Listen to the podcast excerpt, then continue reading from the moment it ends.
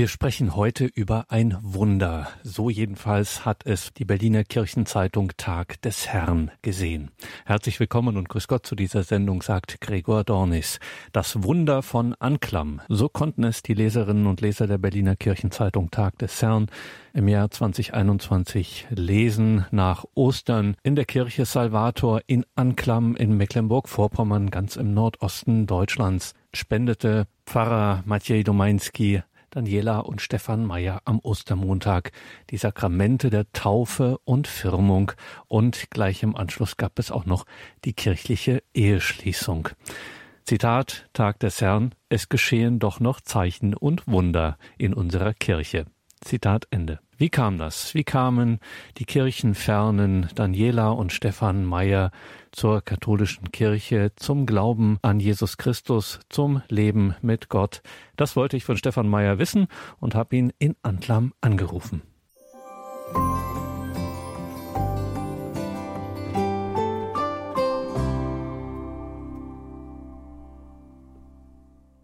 Stefan Meyer, Sie sind Ihr Leben lang Ihrer Herkunft, Ihrer Region, Anklam, wenn man so will, sind Sie treu geblieben. Was ist denn das Schöne an Ihrer Gegend im Nordosten Mecklenburg-Vorpommerns in Anklam? Ja, also dazu muss man sagen, Anklam ist sicherlich, wenn man das ganz allgemein sieht, nicht viel schöner oder schlechter als alle anderen Gegenden. Aber für mich ist natürlich Anklam insofern besonders, weil ich in Antlam geboren und aufgewachsen bin und natürlich sehr viele persönliche Erinnerungen hier mit diesem Ort verbunden sind. Unsere Familie, die wohnt hier, man ist hier zur Schule gegangen, hat hier die Kindheit verlebt. Insofern ist natürlich alles sehr vertraut. Landschaftlich ist Antlam insofern natürlich reizvoll, da wir hier den schönen Fluss, die Peene haben und die Landschaft drumherum. Das ist schon insofern auch etwas Besonderes, da hier doch wirklich sehr viel unberührte Natur noch zu finden ist, mit sehr vielfältiger Tierwelt und auch sehr schönen Pflanzen. Kann man auch wunderbar auf der Peene mit dem Boot fahren. Das haben wir auch schon alles gemacht. Insofern also landschaftlich schon sehr schön, aber in erster Linie natürlich für mich Anklam als Heimatstadt und von daher insofern was Besonderes. Und nicht zu vergessen natürlich, Anklam hat auch einen ganz besonderen Bürger gehabt, den Otto Lienthal, den sicherlich viele auch kennen, als Flugpionier und als ersten, der wirklich auch geflogen ist. Da sind wir natürlich auch immer ein bisschen stolz drauf. Und Stefan Meyer, Anklam gehört zu einem, ich habe das in der Anmoderation gesagt, wirklich riesigen pastoralen Raum, das kann man nicht anders sagen. Und Sie haben in Ihrem Leben, in Ihrer Biografie jetzt nicht wirklich nach diesem kirchlichen Leben oder nach christlichem Glauben, ich sag mal so in Anführungszeichen, gedürstet. Trotzdem kamen Sie irgendwie dahin. Sie gerieten da, sag ich mal so, hinein. Wie kam das? Was ist da passiert? Ja, das ist wirklich eine spannende Frage. Wenn man das äh, rückblickend alles mal so sich ansieht, dann ist es schon, äh, ja, kann man ruhig sagen, für mich immer wieder auch ein Wunder. Das hätte ich vor vielen Jahren selbst nicht für möglich gehalten, dass mir das nochmal passiert, dass ich auch hier zum Glauben komme. Aber das haben wir ja immer wieder gesehen, die Wunder passieren tatsächlich. Ja, vielleicht kann ich noch drei Sätze zu meiner Person sagen. Also ich bin 1976 hier in Anklam geboren und aufgewachsen, habe noch eine drei Jahre jüngere Schwester und äh, bin in Anklam zur Schule gegangen. Ja, damals haben wir ja hier in der DDR noch im Sozialismus gelebt, bin also auch fleißiger Pionier gewesen und in der FDJ noch kurz vor dem Ende der DDR aufgenommen worden. Muss man ergänzen für alle die, die äh, später geboren sind. Das war die Jugendorganisation, die sogenannte Freie Deutsche Jugend, wie sie damals hieß. Richtig, richtig, ja, das stimmt. Das ist auch ein Punkt, den man schnell vergisst, dass doch nicht mehr alle so vertraut sind mit dem Vokabular. Das stimmt.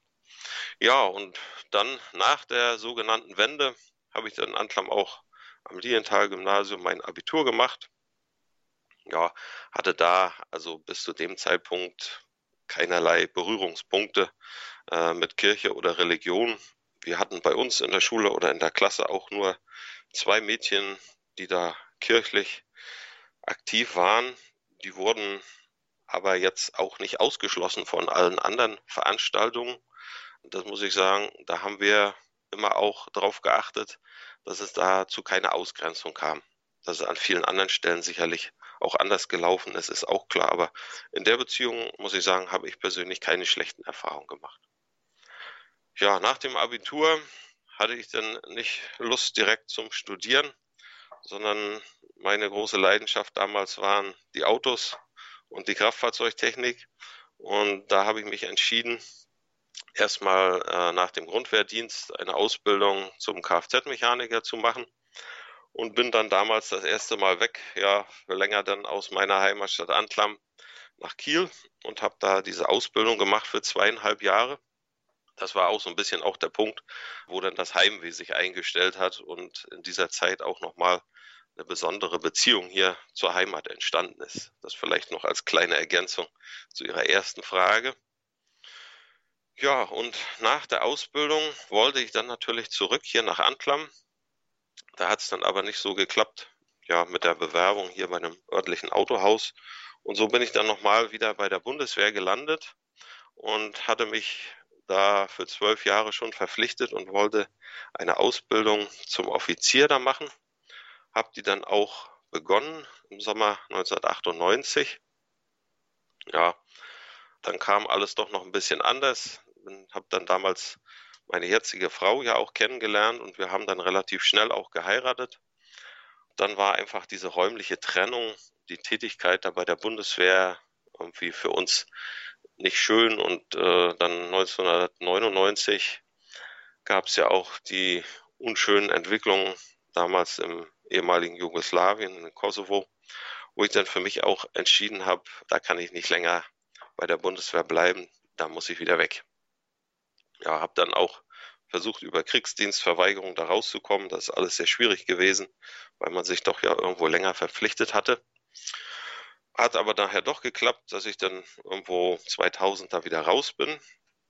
Und eigentlich aus dieser Bundeswehrzeit ist mir immer ein Erlebnis in Erinnerung geblieben, sozusagen mein erster direkter Kontakt auch mit der katholischen Kirche. Wir sind, ich weiß jetzt nicht mal aus welchem Anlass, aber einmal in Berlin in der Hedwigskathedrale gewesen zu einer Messe. Als Soldaten, warum auch immer wir dahin waren, ich weiß es nicht mehr. Mir ist nur eine Sache äh, in Erinnerung geblieben, die ich auch in dem Zusammenhang öfter mal erzählt habe. Die Kirche war ja komplett gefüllt und die Kirchenbänke waren sehr lang. Die meisten, die dort waren, oder sehr viele, die waren keine Katholiken.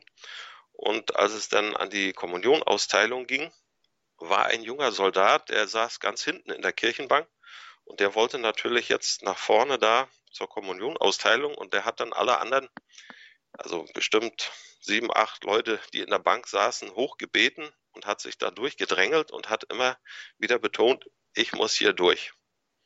Und das ist sozusagen ein Punkt, der mir immer in Erinnerung geblieben ist, dieser junge Mann, der wirklich so ernsthaft äh, dahin wollte und an der Eucharistie teilnehmen oder an der die Kommunion empfangen. Das ist so ein Punkt gewesen, sehr früh, aber der hat mich zu dem Zeitpunkt nicht weiter beschäftigt. Das, äh, alles, was drumherum war, hat man auch nicht verstanden, wenn man ohne kirchlichen Bezug aufgewachsen ist, hatte man ja wirklich keine Vorstellung, was da eigentlich los ist. Ja, nach der Bundeswehr habe ich dann Zivil-Maschinenbau studiert, zuerst in Berlin, wo wir damals noch gewohnt haben. Da ist ja dann 2000 auch unsere Tochter geboren. Also die ist auch in Anklam geboren, muss ich dazu sagen. Da bin ich auch äh, sehr froh, dass unsere Kinder auch in Anklam geboren sind. Insofern auch etwas Besonderes, dass wir alle vier, meine Frau, ich und auch die beiden Kinder, alle in Anklam im gleichen Krankenhaus zur Welt gekommen sind.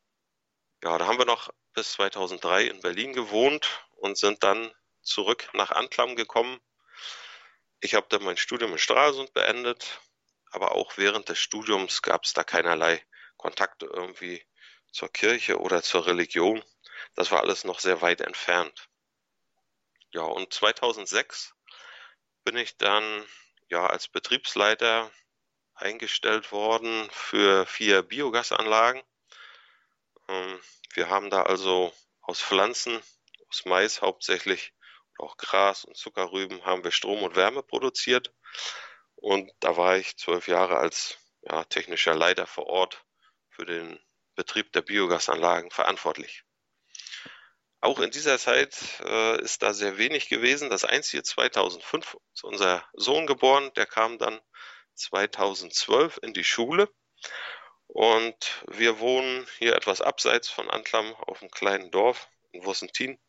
Und wir wollten damals gerne, dass unser Sohn Gregor in Antlam zur Schule geht, weil es auch einfacher war von der Organisation und die Omas sind da. Und da haben wir uns entschieden, ihn in Antlam an der evangelischen Schule anzumelden. Das war einfach äh, von der Verfahrensweise einfach. Man brauchte da keine Anträge stellen. Man konnte einfach sagen, das Kind geht da zur Schule. Und so kam unser Gregor dann an die evangelische Schule nach Antlam. Da haben wir natürlich dann auch äh, im Rahmen der Einschulung die Gottesdienste mitgemacht. Das war für mich wieder ein, ja, ein Berührungspunkt mit Kirche und Religion. Allerdings zu diesem Zeitpunkt auch noch ja, eher widerwillig, weil es doch, wenn man gar nicht den Bezug hat und gar nicht weiß, was da passiert in der Kirche oder im Gottesdienst, das doch als langweilig empfindet. Man kennt die Lieder nicht, man kann nicht mitsingen, man sitzt im Prinzip da die Zeit ab und ist immer froh, wenn es vorbei war. Ja, also über diese Schule sind wir dann auch immer wieder aber in Kontakt auch gekommen mit der Bibel und auch mit Religion und Kirche im Allgemeinen. Und auch natürlich ein weiterer wichtiger Punkt, würde ich auf jeden Fall sagen, für mich ist auch die Familie gewesen, also vor allem meine Mutter, die ja mit 40 schon das erste Mal eine schwere Krebserkrankung durchgemacht hat und eigentlich durch diese Erkrankung wieder zurückgefunden hat zu ihrem Glauben. Sie ist ja auch getauft, aber hat dann lange Zeit auch, ja, zumindest nach meinem Empfinden, diesen Glauben nicht aktiv praktiziert. Und das kam erst durch diese schwere Erkrankung, dass sie wieder zum Glauben gefunden hat. Und äh, sie hat uns später dann gesagt, sie ist fest davon überzeugt, dass sie auch nur durch den, durch den Glauben überhaupt die Kraft äh, hatte, diese schwere Erkrankung durchzustehen. Ja, insofern ist auf jeden Fall meine Mutter ein, naja, Grund klingt vielleicht ein bisschen komisch, aber sie hat äh, auf jeden Fall Anteil daran, dass ich auch zum Glauben kommen konnte. Einmal durch ihr beständiges Gebet. Sie hat natürlich immer äh, dafür gebetet, dass auch äh, der Rest der Familie zum Glauben kommt und auch durch das Zeugnis ihres Lebens, weil sie wirklich diesen Glauben aktiv praktiziert und äh, auch sich immer dafür eingesetzt hat. Ja. Ja, dann ging es eigentlich weiter. Äh, ich sag mal, meine Frau, die ist äh, als Kind katholisch getauft worden weil ihr Opa aus Schlesien hier zu uns nach Pommern gekommen ist. Der hat sozusagen den katholischen Glauben hier mit hergebracht. Und natürlich auch ihre Mutter ist katholisch getauft und gefirmt. Sie sind früher in der Kindheit und Jugend auch öfter in der Messe gewesen, aber nachher ist das auch alles ein bisschen eingeschlafen. Also sie ist katholisch getauft und hat aber da auch keinen direkten Bezug nachher zur Kirche gehabt. Ja, und irgendwann, na so vielleicht 2009, wurde sie dann mal angesprochen äh, von der örtlichen evangelischen Gemeinde hier, ob sie nicht da die Orgel spielen, weil sie ist eigentlich von Hause aus äh, Gesangspädagogin, sie mal studiert, aber kann natürlich auch Klavier spielen. Und von daher war es immer naheliegend, dass jemand, der Klavier spielt, auch die Orgel spielt. Und so ist sie dann da zur Kirchenmusik gekommen, indem sie immer vertretungsweise Orgel gespielt hat. Damals waren die Kinder noch klein, da bin ich dann auch nicht mitgegangen, sondern war dann meistens zu Hause bei den Kindern. Und erst später, so ab 2017, da war es dann so, dass sie auch regelmäßig, ja, eigentlich an jedem Wochenende hier in der evangelischen Gemeinde die Orgel gespielt hat. Und da bin ich dann auch mitgegangen. Anfangs natürlich vor allem äh, hat mich die Technik der Orgeln fasziniert. Da habe ich mich dann ein bisschen mit beschäftigt. Orgel, Harmonium, alles, was da so zum Einsatz kommt bei der Kirchenmusik. Und wenn man dann regelmäßig da auch mitgeht beim Gottesdienst und auch die Lesungen da hört und die Lieder singt, hm, da bin ich heute fest von überzeugt, äh, das kann nicht ohne Wirkung bleiben. Äh, wenn jemand wirklich dafür offen ist und bewusst auch zuhört äh, und sich mit den Worten beschäftigt, vielleicht auch nochmal drüber nachdenkt, hm, dann bleibt das nicht ohne Wirkung. Also das ist auf jeden Fall ein ganz wichtiger Punkt, wenn man da sich mit Glauben, Religion und Kirche beschäftigt, dass man da mitgeht, auch den Gottesdienst besucht und auch regelmäßig eben Worte aus der Heiligen Schrift hört, dann haben die auf jeden Fall ihre Wirkung. Ja, und so gab es dann noch ein paar kleinere, ja, vielleicht Punkte, wo man im Nachhinein sagt, ja, das hat doch irgendwo auch einen Beitrag gehabt. Zum Beispiel gute Freunde von uns, die haben 2014 ihr drittes Kind äh, Josua genannt und haben dann Karten verschickt, wo die Geburt äh, des Kindes bekannt gegeben wurde. Und da war ein äh, Bibelvers drauf, Josua 1,9. Habe ich dir nicht befohlen, sei mutig und stark, fürchte dich nicht, denn dein Gott, äh, dein Herr ist immer bei dir, egal wohin du auch gehst. Und dieser Spruch, der hing immer bei uns noch sehr lange an der Pinnwand und hat insofern auch die Möglichkeit gehabt, dort seine Wirkung zu entfalten. Und je länger man eigentlich da drauf geguckt hat oder je öfter man diesen Spruch gelesen hat, äh, war für mich die, die Erkenntnis, ja, das ist eigentlich eine sehr, eine sehr hilfreiche und auch eine trostreiche Zusage, die wirklich auch Kraft geben kann für den Alltag, wenn man mal irgendwo in Situationen war, wo es nicht so richtig vorwärts ging oder wo es auch beschwerlich war, dann konnte man sich schon daran immer wieder erinnern. Und das war zum Beispiel eins dieser Bibelworte, die mich persönlich auch angesprochen hat, an die ich immer wieder denken musste. Ja. Und ein ähnlicher äh, Spruch war auch aus dem Johannesevangelium, Johannes 6,54, aus der ja, das ist dieses Brotkapitel Johannesevangelium. Wer mein Fleisch isst und mein Blut trinkt, der hat das ewige Leben und ich werde ihn auferwecken am letzten Tag. Dieser Spruch, der steht in der Kirche in Stolpe, Stolpe an der Peene und die Kirche wurde ja vor einigen Jahren sehr umfangreich und sehr schön restauriert und hinter hinten im Altarraum eben im Rahmen dieser ja, sehr aufwendigen Wandmalerei ist auch dieser Bibelvers zu lesen. Und wenn man dann in der Kirche sitzt, dann sitzt man immer davor und hat sozusagen diesen Spruch permanent vor Augen. Und auch da kann ich nur sagen, das ist wirklich so, das hat schon eine Wirkung. Das kann man nicht, kann man nicht anders sagen. Wenn man dafür aufnahmefähig ist und sich darauf, darauf einlässt, dann sind das wirklich lebendige Worte, die mehr sind als einfach nur Worte, die irgendwo an die Wand geschrieben sind. Ja, und zum Schluss natürlich äh, zu guter Letzt, oder nein, nein, nicht zu guter Letzt, aber äh, was ausschlaggebend war für meine Entscheidung, doch wirklich jetzt auch den Kontakt auch zur katholischen Kirche aufzunehmen, ist auch die Einladung bei Johannes im ersten Kapitel, äh, wo Jesus sagt, kommt und seht. Das ist auch so eine ja, so eine Aufforderung, wo man sagt, ja, das ist nicht nur damals gesagt worden zu den Jüngern, die ihm begegnet sind, sondern diese Aufforderung ist auch heute noch aktuell an alle. Und auch an mich ist sie das gewesen. Und so kam es dann, dass ich, äh, ja, ich glaube Anfang 2020 dann hier mal den Kontakt äh, gesucht habe zum äh, Pfarrer Hoffmann von der St. Otto Pfarrei in Greifswald. Und daraufhin haben wir uns dann getroffen und mal einfach darüber gesprochen, was so unsere Vorstellungen sind. Und da habe ich ihm dann mitgeteilt, dass ich mich gerne katholisch auch taufen lassen möchte und meine Frau auch die Firmung dann noch bekommt und wir auch nochmal unsere Ehe vor Gott auch nochmal schließen möchten ja, sozusagen das große Paket haben wir dann da nochmal in Angriff genommen.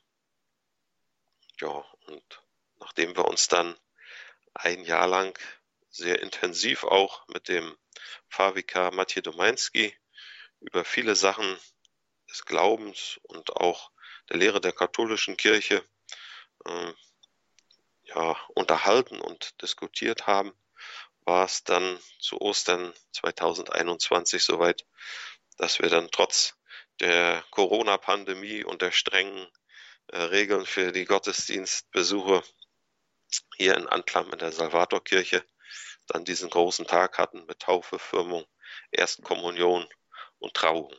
Das war natürlich ein sehr schönes Erlebnis. Ja, und seitdem sind wir da doch sehr regelmäßig auch in der Kirche immer wieder gewesen und haben diesen Schritt natürlich nicht bereut. Das wäre ja auch irgendwo merkwürdig und hoffen mal, dass es immer noch weiter auch wächst im Glauben. Sagt Stefan Meyer aus der Hansestadt Anklam in Mecklenburg-Vorpommern. Das Tor zur Insel Usedom, wie es auch genannt wird. Und wir hören hier sein Zeugnis, wie er zum Glauben kam, Begegnung mit der Kirche, mit dem christlichen Glauben, mit dem Evangelium. Nach der Musik sprechen wir hier weiter mit Stefan Meyer aus Anklam.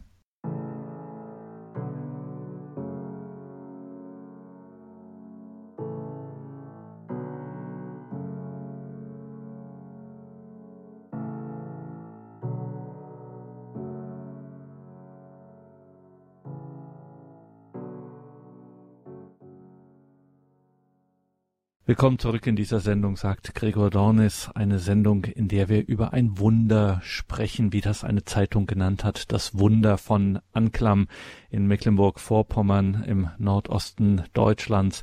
Wir sind hier im Gespräch mit Stefan Meyer, der uns seinen Glaubensweg schildert, Zeugnis davon gibt, wie er zum Glauben gefunden hat, den christlichen Glauben, das Evangelium entdeckt hat.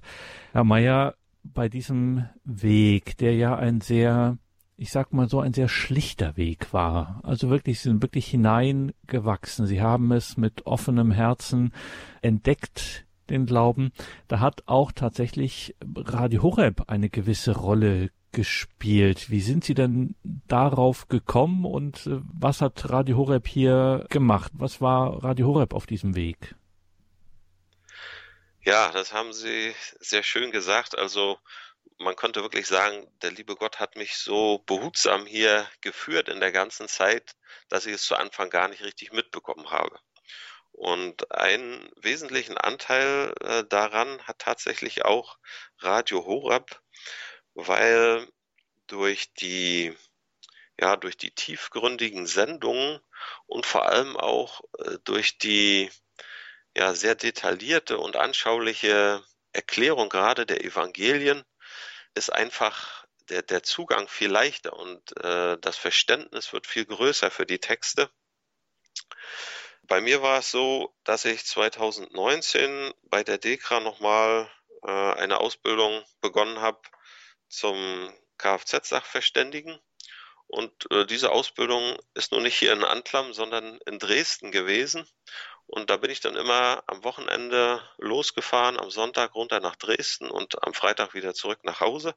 Und während der fünfstündigen Autofahrt äh, hat man ja auch viel Zeit und oftmals Langeweile und guckt dann mal, was läuft denn so im Radio. Und dank DAB-Radio äh, war es dann natürlich auch möglich, Radio Horab zu hören. Und da bin ich dann irgendwann mal hängen geblieben, weil eine interessante Auslegung war zum Lukas-Evangelium.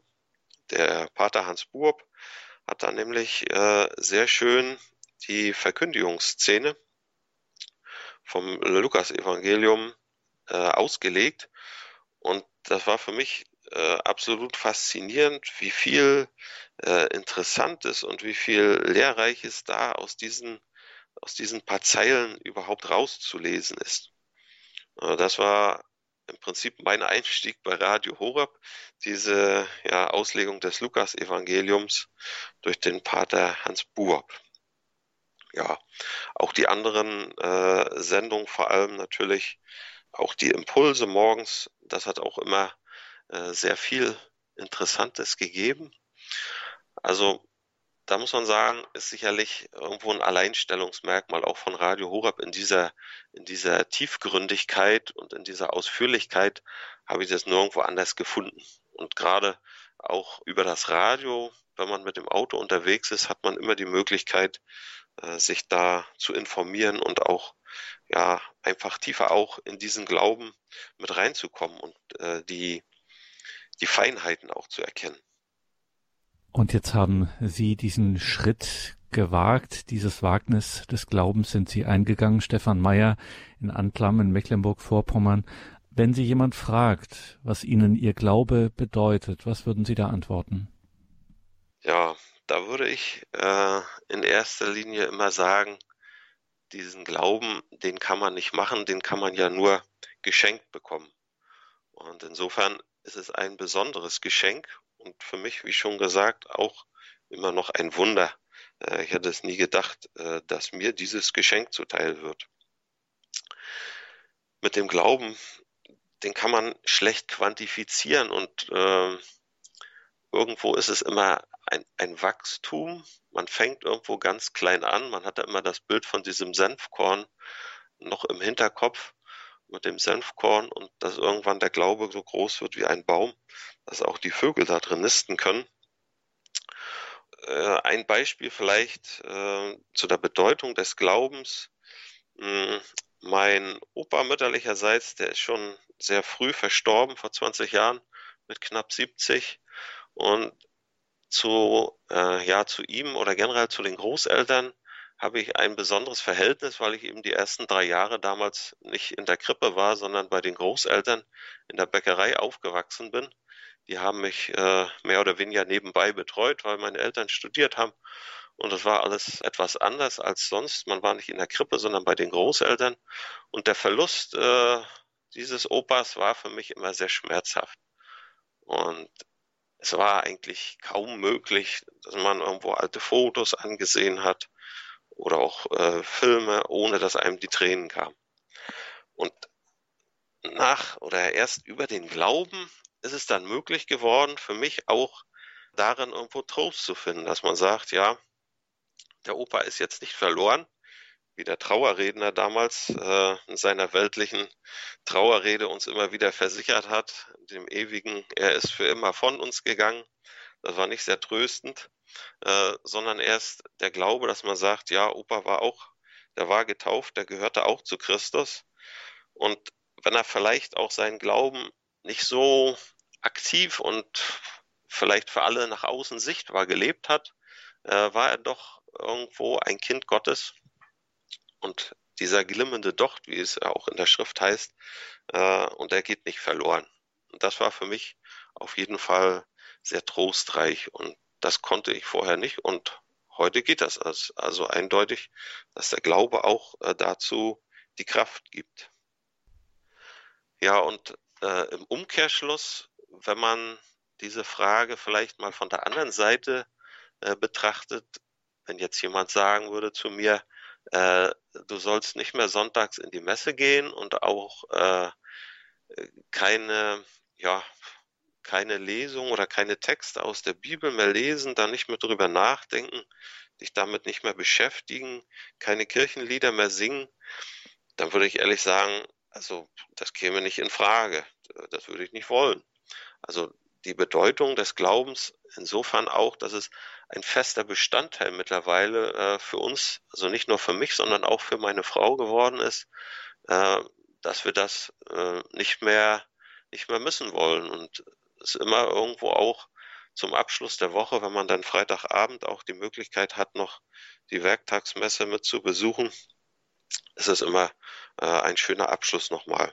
Und von daher ist der Glaube schon sehr wichtig für unser Leben geworden. Für Stefan Meyer in der Hansestadt Anklam in Mecklenburg-Vorpommern.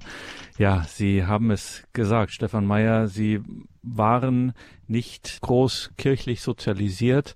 Ganz im Gegenteil, ähm, sie standen dem Glauben fern und haben ihn dann auf diese von Ihnen geschilderte Weise behutsam entdeckt und sind da hineingewachsen.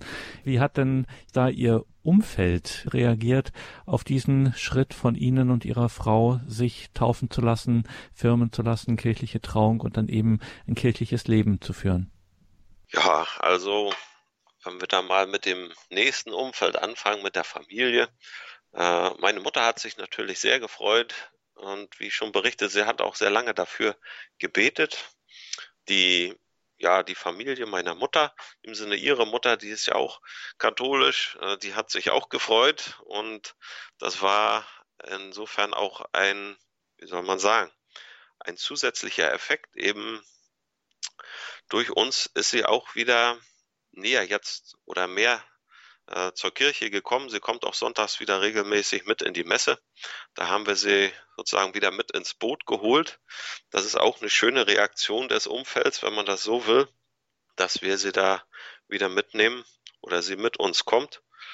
Ja, und bei den Freunden und Bekannten, da gab es, ja, also einige haben sicherlich gefragt, Mensch, wie kommt's? Dann hat man das nochmal geschildert, vielleicht nicht ganz so ausführlich wie eben, sondern mal in der kurzen Version.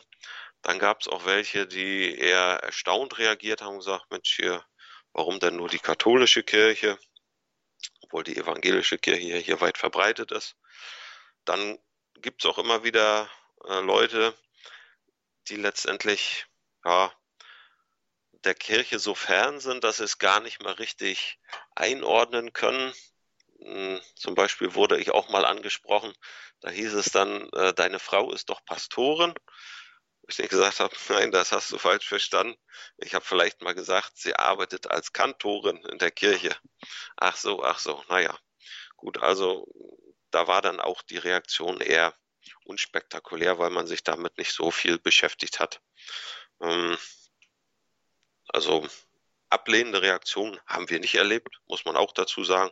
Äh, entweder haben die Leute sich gefreut oder sie haben das Recht gelassen und äh, ja, neutral gesehen und haben sich nicht weiter mit befasst.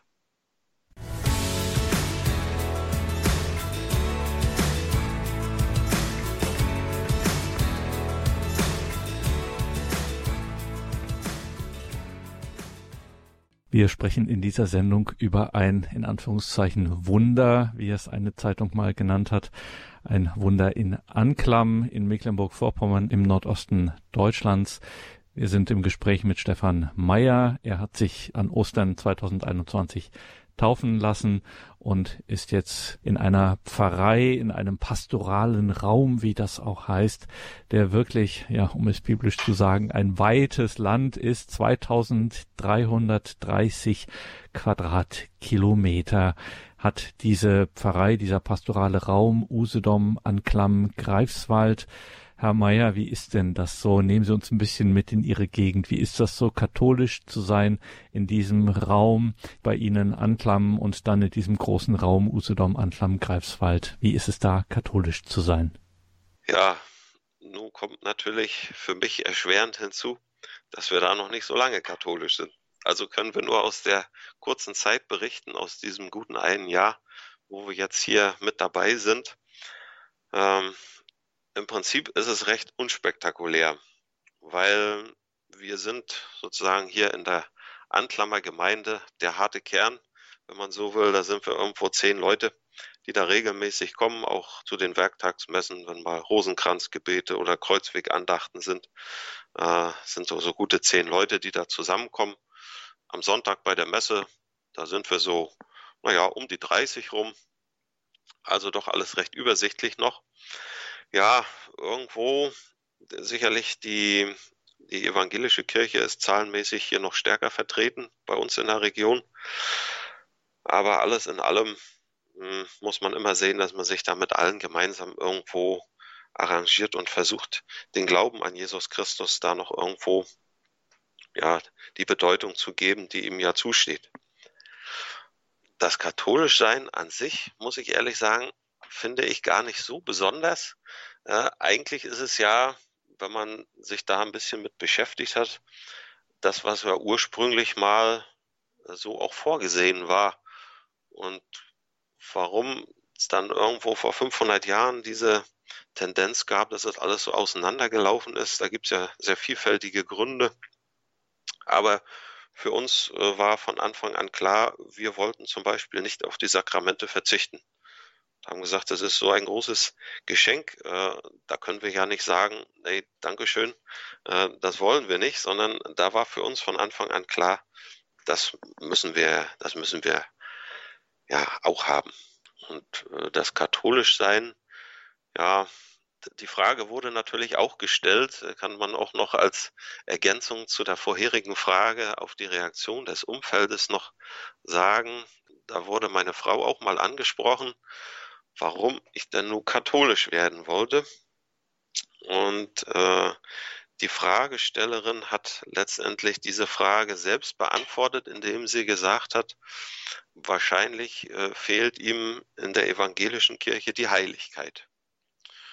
Und da haben wir dann äh, auch hier zu Hause mal drüber nachgedacht und äh, sind dann zu dem Entschluss gekommen, ja, das stimmt.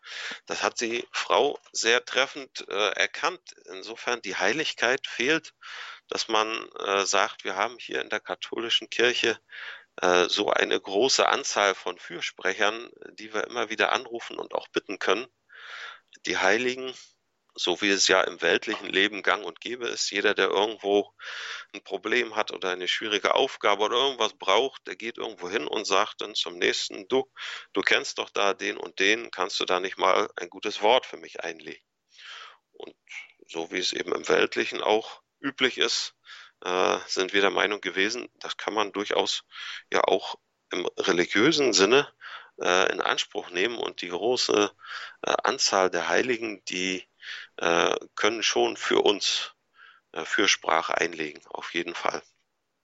Und auch die, die Feierlichkeit in der katholischen Kirche, das Ganze drumherum in der Messe, die Kerzen mit Weihrauch und die Messgewänder, äh, das sind alles Sachen gewesen, wo wir gesagt haben, äh, da möchten wir einfach nicht drauf verzichten.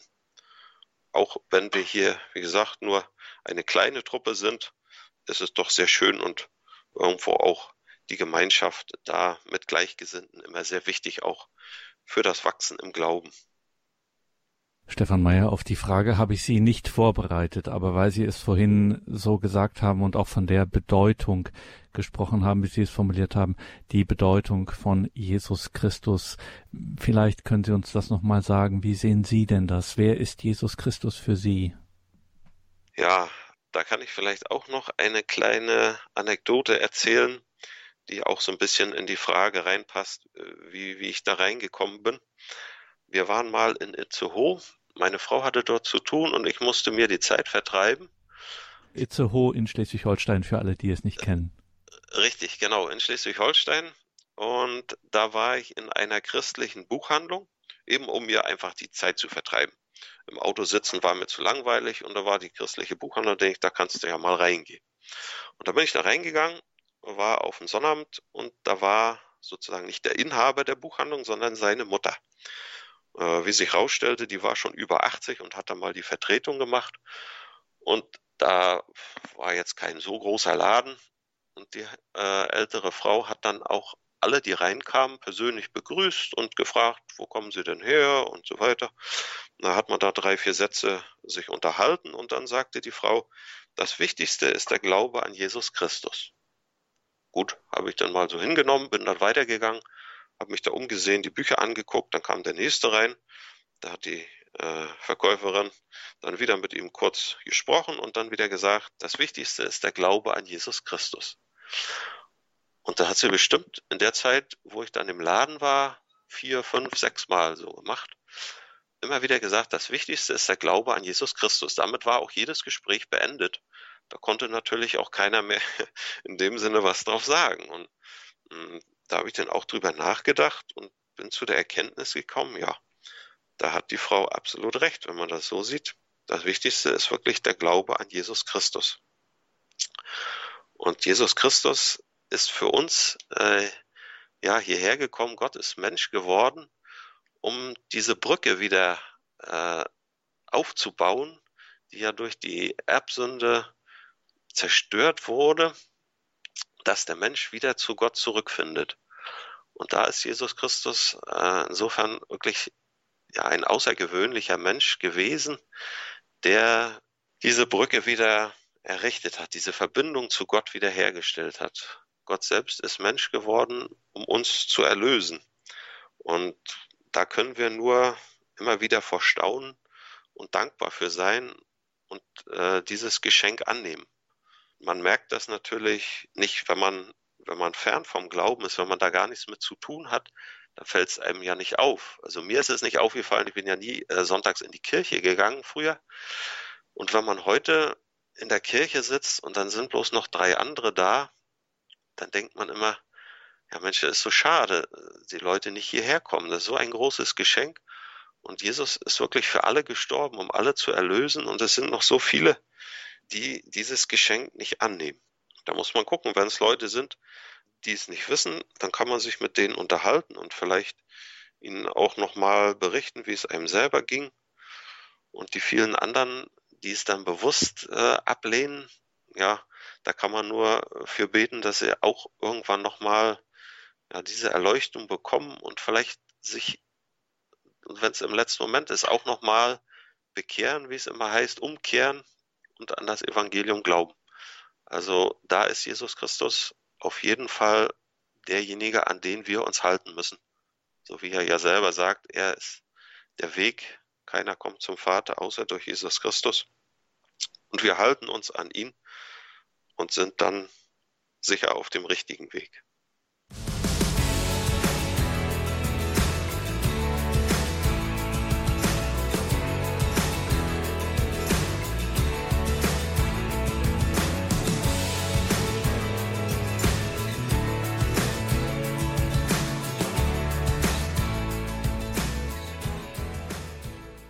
In der heutigen Credo-Sendung hörten Sie ein Zeugnis. Ein Zeugnis von Stefan Meyer. Stefan Meyer und seine Frau Daniela sind am Ostermontag des Jahres 2021 in Antlam in Mecklenburg-Vorpommern im Nordosten Deutschlands in die Kirche aufgenommen worden. Taufe, Firmung und dann auch gleich die kirchliche Eheschließung.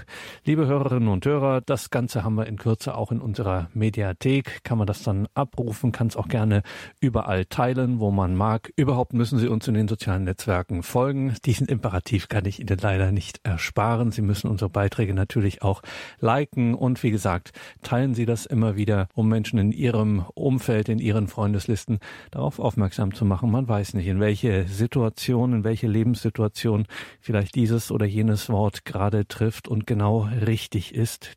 Und für alle Kurzentschlossenen, die noch nicht so richtig wissen, wo sie vielleicht ein paar Urlaubstage verbringen können, Anklam, Usedom, eine wunderschöne Gegend im Nordosten Deutschlands. Schauen Sie da vorbei und wie Sie heute gehört haben, es gibt dort auch ein kleines, aber feines katholisches Leben, zum Beispiel in der Kirche Salvator in Anklam. Also herzliche Einladung auch dahin.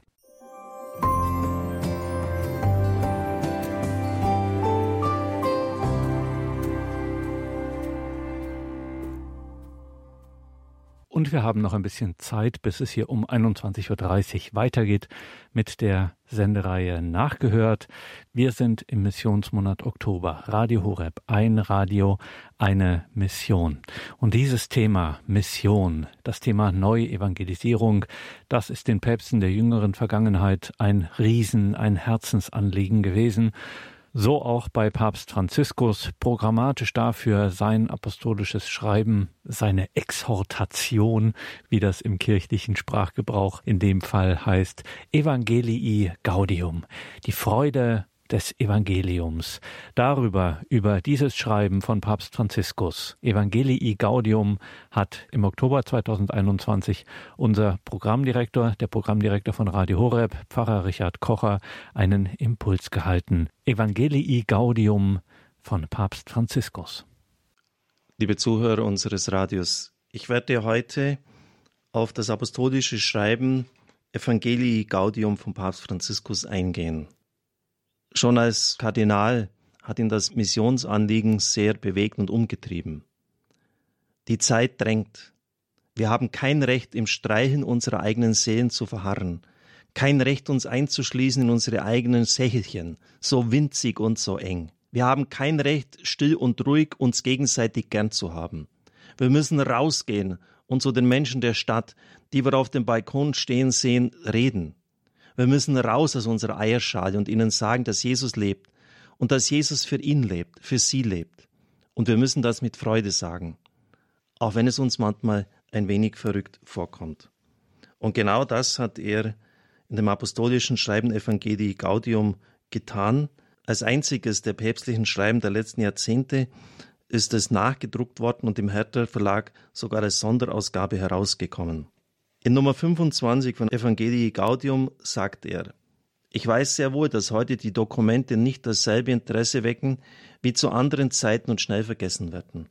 Trotzdem betone ich, dass das, was ich hier zu sagen beabsichtige, eine programmatische Bedeutung hat und wichtige Konsequenzen beinhaltet.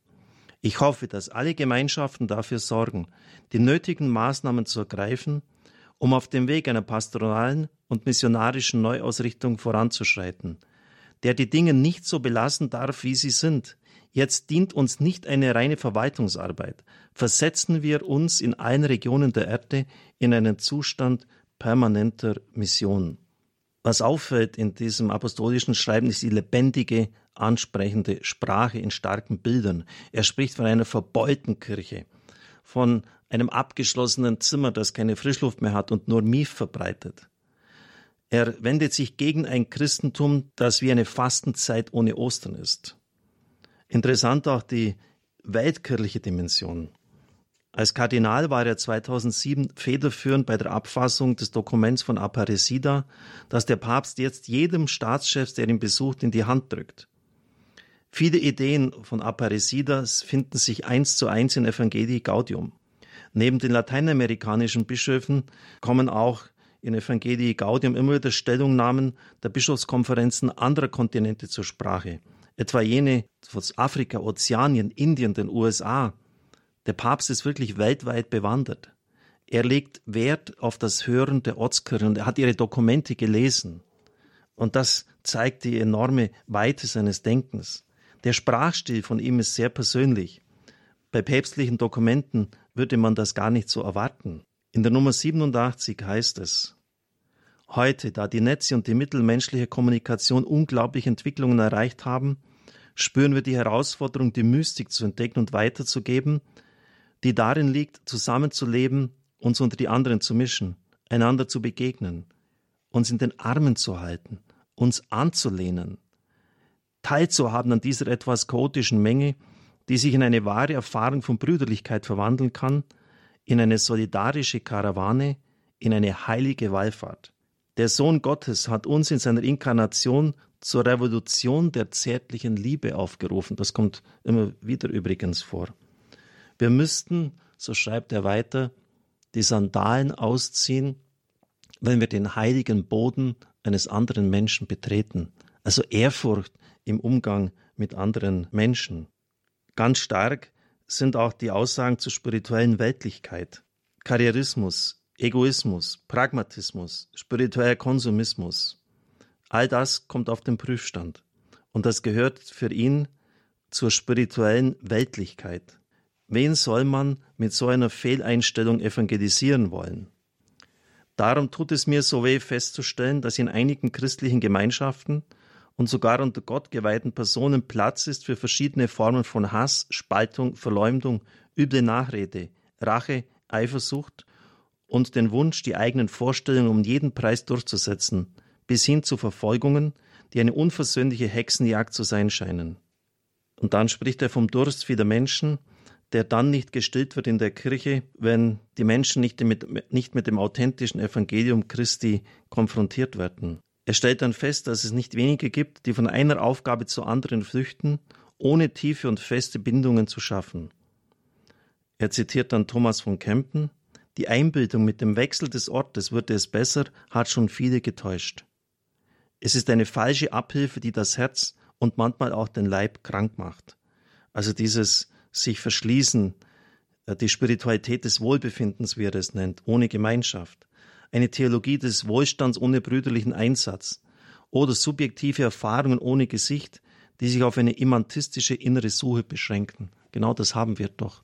Fast jeden Tag landen diese Dinge bei mir auf dem Tisch, wo Leute sich in die Wärme einer engeren, kleineren Gemeinschaft einschließen wollen, aber sich weigern, hinauszugehen und zu evangelisieren. Wichtig ist auch, was er im dritten Kapitel über die Homilie, das heißt über die Predigt, schreibt. In keinem anderen Dokument der Päpste der letzten Jahrzehnte habe ich das vorgefunden, aber für viele Menschen ist das entscheidend, was ihnen am Sonntag im Gottesdienst und auch in der Predigt dargereicht wird. Man muss sich gut darauf vorbereiten. Die Predigt soll biblisch sein und nicht wenige Mitbrüder sage ich selbstkritisch, schaffen das Wunder der Rückverwandlung.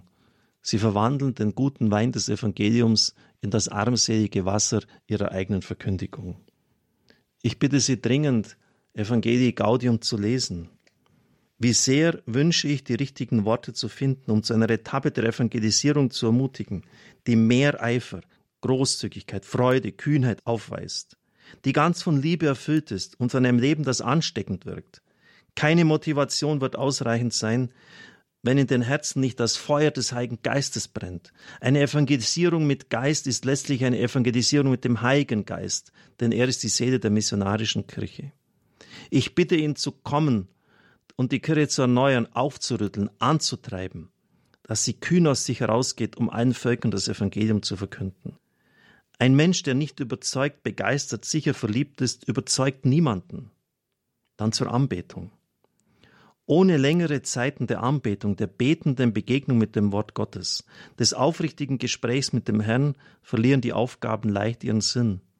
Werden wir vor Müdigkeit und Schwierigkeiten schwächer und es erlischt der Eifer. Die Kirche braucht dringend die Lunge des Gebets. Und ich freue mich sehr, dass in allen kirchlichen Einrichtungen die Gebetsgruppen, die Gruppen des Fürbittgebets und der betenden Schriftlesung sowie die ewige eucharistische Anbetung mehr werden. Wir tun dies nicht aus einer Pflicht heraus, nicht wie eine Last, die uns aufreibt, sondern in einer persönlichen Entscheidung, die uns mit Freude erfüllt und eine Identität gibt. Auf diese Weise erfahren wir die missionarische Freude, das Leben mit dem Volk, das Gott treu ist, zu teilen und versuchen zugleich das Feuer im Herzen der Welt zu entzünden. Was für starke Ausdrücke, das Feuer im Herzen der Welt zu entzünden. Ich bin eine Mission auf dieser Erde. Ihretwegen bin ich auf dieser Welt. Man muss erkennen, dass man gebrandmarkt ist für diese Mission. Ich möchte am liebsten die Wände einreißen. Unser Herz soll sich mit Gesichtern und Namen füllen, schreibt er. Und dann, wenn Schwierigkeiten auftreten, ist man versucht aufzugeben, man ist überdrüssig. Als Hauptgrund nennt der Papst chronische Unzufriedenheit. Und so bleibt das Evangelium die schönste Botschaft, die diese Welt hat unter vielen Ausreden begraben. Evangelisieren bedeutet mit Bestimmtheit zu wissen, dass sicher Frucht bringen wird, weil sich Gott aus Liebe darbringt und sich ihm hingibt. Vielleicht verwendet der Herr unsere Hingabe, um Segen zu spenden an einem anderen Ort der Welt, wo wir niemals hinkommen werden. Lernen wir in den zärtlichen Armen des Vaters zu ruhen, inmitten unserer kreativen und großherzigen Hingabe. Und ganz besonders auch dann dieser Satz, der wegweisend ist für die Kirche in unserem Land. Er betont die Notwendigkeit von einer rein bewahrenden Pastoral, das ist ja bei uns derzeit der Fall, zu einer entschieden missionarischen Pastoral überzugehen. Die Nummer 370. Ja, deutlicher kann man es doch nicht sagen.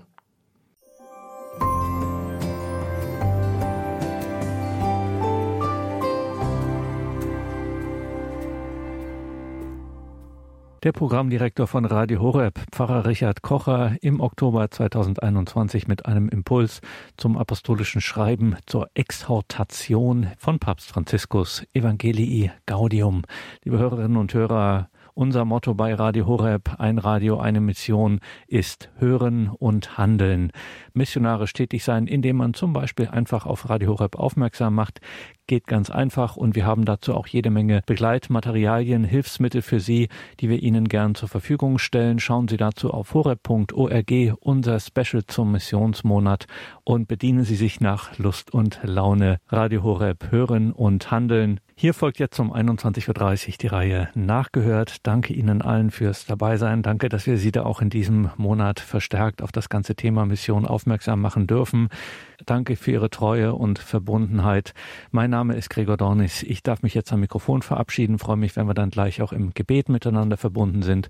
Nach der Sendereihe nachgehört geht es weiter um 21.40 Uhr mit dem Nachtgebet der Kirche der Komplett und danach am Freitagabend um 22 Uhr bei Radio Horeb eine unserer ganz großen, starken Sendezeiten, die Sendereihe Gott hört dein Gebet. Ihnen allen Gottes reichen Segen.